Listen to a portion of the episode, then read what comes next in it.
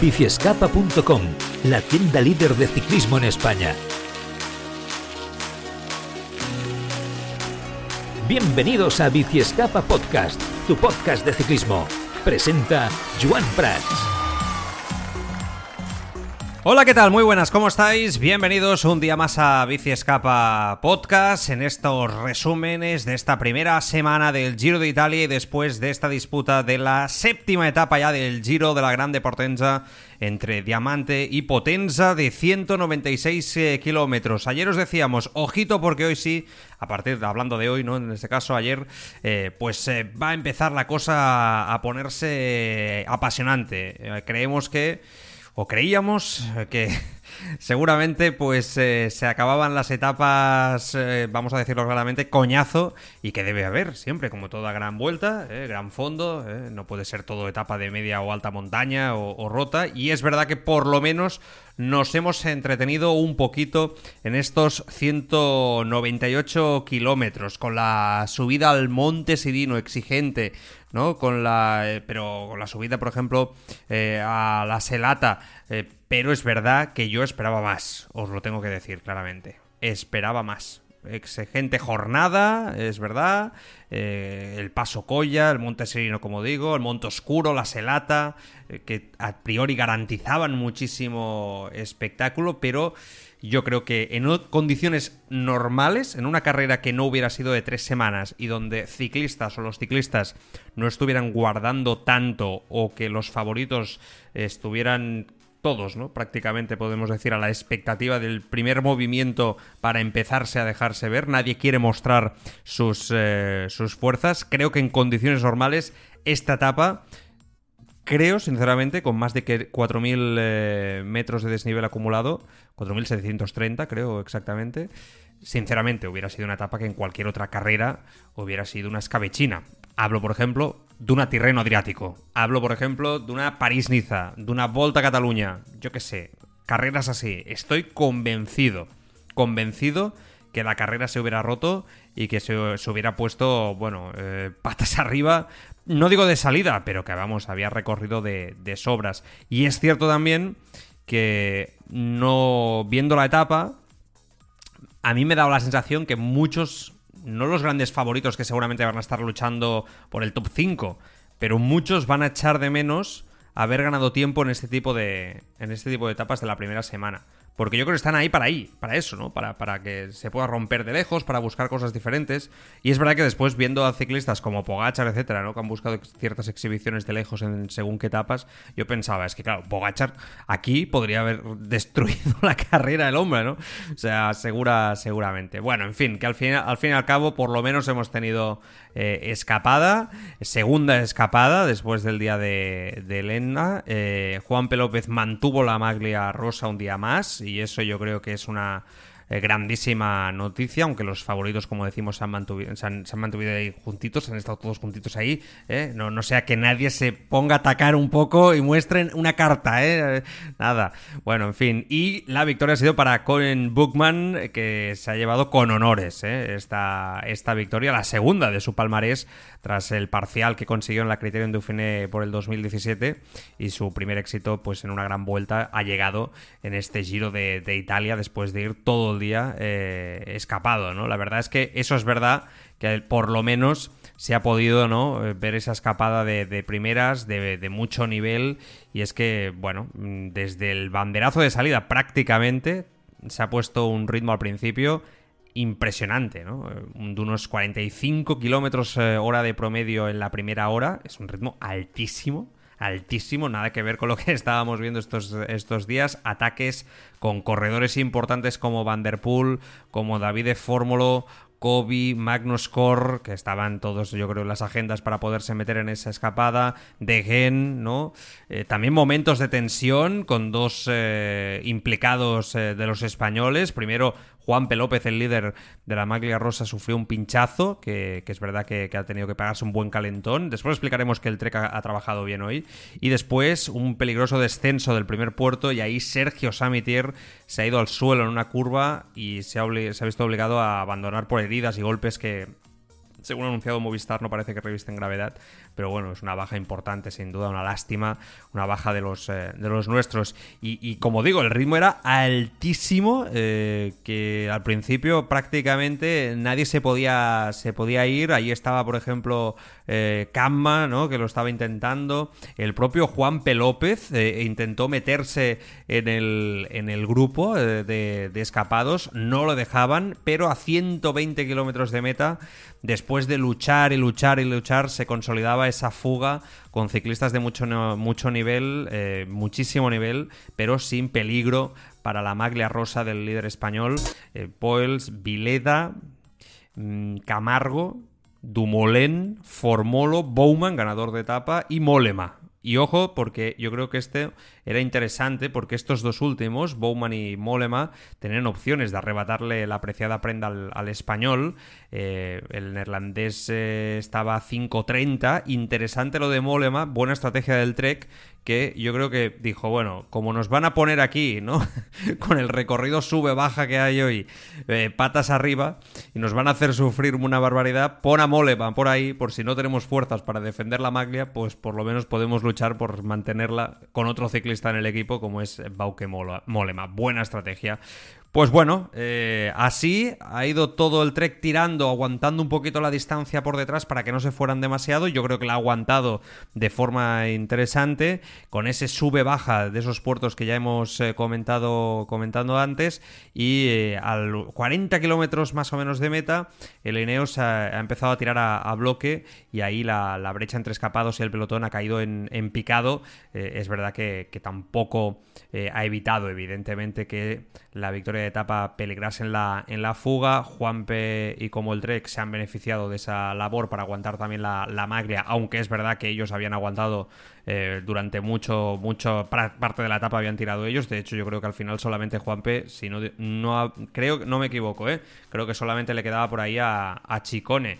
Eh, de los que han de los que han llegado en ese en ese grupo conjuntamente al, al final em, y por delante, después de darse y darse, buscando y peleando por todos los eh, puertos puntuables eh, que, que, había en esta, en esta etapa, que, habían pues eh, uno de segundo, uno de primero, uno de segundo y uno de tercera, y donde Bowman luchó y luchó el hombre, y después de darse hasta en el carnet de identidad, pues mm, llegó ese sprint con unos últimos 300 eh, metros, que era una rampa ahí eh, dura, dura, dura, ¿no? Eh, yo creo que, ahí prácticamente yo creo que rampas del 10% seguro que lo superaba aquella última rampa y con Dumoulin lanzando, ¿no? Porque Dumoulin se, quedaba cada vez que habían ataques entre Molema, Formolo y el propio Bowman, que eran los que llegaron de ese, de ese grupo al final, pues eh, finalmente con Bowman, que yo pensaba que iba a estar muy, muy cansado, ganaba el sprint a Baum que Molema, que bueno, va haciendo años el hombre,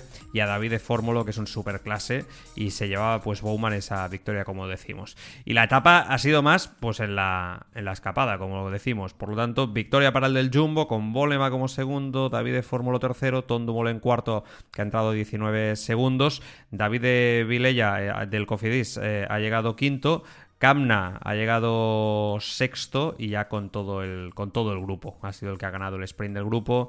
Eh, a 2.59 ha llegado el pelotón con Albanese, con Almeida, con Valverde, con Carapaz, con Bardet, con Simon Yates, con Félix Gol, con Marten, Attila Walter, Mikel Landa, que no se le ha visto sufrir en ningún momento, Lorenzo Fortunato, Pozzovi, Bilbao, eh, Novak, eh, Nibali, Omen, Chicone, Hamilton, Por, Sivakov, Kelderman, Carthy, Bookman, un poco todos los favoritos. Juan P. López, ¿no? Van Sevenan, Sosa. Bueno, pues todos han llegado, han llegado ahí eh, juntitos. Y finalmente una etapa que creo que tomada de otra manera podría haber sido diferente. Es verdad que para los espectadores yo entiendo que no está siendo el mejor inicio de Giro. Son siete etapas y ha habido muy poca, muy poca acción. Es verdad que mirando, por ejemplo, para los intereses de Mikel Landa, es mejor que sea así. Mikel Landa va a llegar al Blockhouse habiendo evitado las etapas peligrosas donde normalmente se le pueden escapar estas grandes vueltas y que de esta manera yo creo que esto va a estar un poquito más controlado y seguramente pues van a ser las piernas quien van a decidir, ¿no? Esa es la parte buena. Lo que pasa es que hoy, por ejemplo, ya no era una etapa eh, para fumársela. No se la han fumado, es verdad, pero sí que es verdad que yo creo, vuelvo a insistir y me voy a hacer muy pesado, que se podría haber encarado de otra manera y que muchos equipos van a echar de menos esta etapa para haber ganado tiempo cuando las cosas se pongan ya solo entre los favoritos y aquí no se perdone absolutamente nada. Pero bueno, que la general sigue liderada por Juanpe, yo creo que esto es una muy buena noticia. Sigue ahí como líder con 38 segundos sobre Kamna, con 58 eh, sobre Rintaramae, con 1.42 sobre Simon Yates, con 1.47 sobre Van Sevenan, 1.55 sobre Kelderman, por detrás Almeida, Bilbao, Richie Por, Román Bardet, Richard Garapaz, Mikel Landa, Damon Arensman, Hidley Buitrago y bueno, Cohen Bogman ha subido hasta la decimosexta posición a 2.19 de Juan P. López el del, eh, el del Jumbo Visma, que se pone ahí como mejor ciclista de todo su, de todo su equipo. Por detrás, Carci, Valverde, Hamilton, Chicone, Bochovivo, Bookman, Molema, Sosa, Sivakov, Hir, Houson. Guillem Martin, Tobias Foss, Nibali, Omen, bueno, todo un poco la lista, ¿no? Ahí de los, de los que, como decimos, están ahí en, esta, en este Giro de Italia en la general. Clasificación por puntos, sin cambios para Arnaud de Mar, que sigue como líder, 147 puntos, 94 Girmay, 78 Cavendish. Ojo a la clasificación de la montaña, porque aquí sí que ya, bueno, pues eh, tenemos un cambio importante. Con Bogman va a ser el nuevo líder, 68 puntos, ha acumulado una auténtica barbaridad. El hombre hoy cogiendo puntos. Kamna pierde ese liderato, queda segundo con 43, 27 para Good Pools, que ha sumado hoy. David de Fórmulo queda cuarto con 25 y 20 Bauke Molema, que yo creo que van a estar todos estos luchando a la espera, evidentemente, de que grandes nombres yo creo que van a poder entrar también en esta, en esta lucha. Vamos a ver hasta qué punto, pero bueno, yo creo que, van a estar ahí. Mejor los joven, mejor jóvenes Juanpe, que sigue como líder también de los jóvenes. Y el mejor equipo, pues mira, nuevo liderato para el Trek. Segafredo, que ya se pone ahí, eh, sube dos puestos y le quita el lugar al Bora. Por lo tanto, ahí sigue como. Va, se va a situar como líder. Trek con 10 segundos de ventaja sobre Bora. Y Jumbo sube 5 plazas en la clasificación general por, equipo, por equipos a 1-10 insisto, esta clasificación anecdótica a este punto de la carrera en, el que estamos y a la espera, evidentemente, de los próximos, eh, de los próximos días. Bueno, eso ha sido hoy eh, y que la etapa no ha tenido mucha mucho más, aunque esperábamos más espectáculo. Mañana, Nápoles-Nápoles, antes del Blockhouse, de la primera gran etapa del Giro de Italia. Mañana el pelotón afronta una jornada con sabor a clásica una jornada con varias cotas, en un recorrido más corto de 149 kilómetros con salida y llegada a Nápoles, con varias vueltas a un circuito en el que las cinco subidas al monte de Prusioda podrían romper la, carrera. Otra vez os digo lo mismo, es un recorrido suficientemente atractivo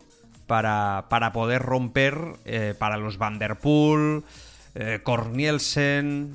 Eh, todo este tipo de ciclistas desde, desde lejos con una fuga, pero que en la general puede haber algún favorito que si tiene piernas y quiere intentarlo, pues se podría mover. Ahora bien, yo prefería o creía que iba a ser mucho más movida la etapa de hoy que la etapa de mañana donde sí es verdad que justo antes del Blockhouse yo creo los favoritos van a intentar mantener en el pelotón la fuga controlada por tiempo que no se cuele nadie muy importante por ahí que después sea eh, ¿no? muy aparatoso en las próximas etapas, bajarlo de ahí y poco más, ¿eh? y poco más. Que por cierto, yo tengo curiosidad a ver cómo Juan P. López, si mantiene también mañana el liderato, aguanta en la montaña. ¿eh? Yo quiero verlo quiero verlo. Si os leo la información técnica de la etapa de mañana, pues eh, quizá nos hagamos una idea más detallada de lo, que, de lo que dice el libro de ruta. A nivel de recorrido explican que es una etapa urbana compleja y muy exigente, salida con paso en la línea de llegada que constituye el kilómetro cero, subimos la colina de Posilipo para llegar a Bacoli y completar un bucle a lo largo de la costa cumana. Una vez en eh, Bacoli abordamos cuatro vueltas al circuito del Monte di Prosida de 19 kilómetros. El circuito cuenta con carreteras en buen estado, pero con calzadas estrechas y continuos cambios de dirección y pendiente. Después de Torregaveta, llegando a Bahía, cabe destacar la repentina rampa del 14% que lleva al lago Lucino, donde al final de la cuarta vuelta se sale del circuito. Regreso por Bacoli y Posilipo por las mismas carreteras de la, de la ida, con la larga bajada de vía Petrarca que lleva al centro de la ciudad y a los últimos eh, kilómetros. Y en los últimos kilómetros, el libro de ruta, la información técnica dice que los últimos tres kilómetros son perfectamente llanos, ya que vamos por la vía Dorm y la vía Caracciolo hacia el este y luego rodeamos una rotonda en el último kilómetro y volvemos por la vía Caracciolo hasta la meta recta de llegada de 900 metros sobre asfalto. Bueno, pues así nos podemos hacer un poco la idea. Meteorología para mañana, sol 21 grados, ¿eh? tranquilidad, un poco nuboso en algunas zonas pone, pero Napoli mañana ¿eh? solecito del bueno, un poco como, como, estamos teniendo, por ejemplo, aquí en Barcelona. ¿eh? También un solecito de, de, los buenos. Y poca cosa más. Vamos a ver qué pasa. Si me preguntáis un favorito, yo os diría que mañana. Vanderpool, yo creo que este hombre tiene que estar ahí sí o sí o sí. Hoy lo ha intentado, pero no, no ha podido meterse. Cornielsen, bueno, es que es un poco también puede ser que Mole más eh, se meta, ¿no? Eh, eh, mañana. Quizá mañana es más para, para, ciclistas de, clásicas, ¿eh? Girmay yo creo que vamos a ver qué tal supera estas cotas. Puede ser un ciclista también interesante, ¿no? Kamna yo creo que también puede estar ahí. Os diría un poco este tipo de, ciclistas que, se defiende precisamente y que además son rápidos, rápidos también, pero sin descartar, insisto, que, que mañana se pueda colar alguno por ahí y complique las cosas. Ese nombre de Valverde lo vuelvo a dejar ahí, ¿eh? siempre muy vigilado. Ese es el problema que tiene Alejandro Valverde, que está muy siempre muy vigilado porque es muy respetado. Pero bueno, vamos a ver qué pasa. Os lo explicaremos mañana. Un abrazo para todos, cuidaros mucho. Adiós.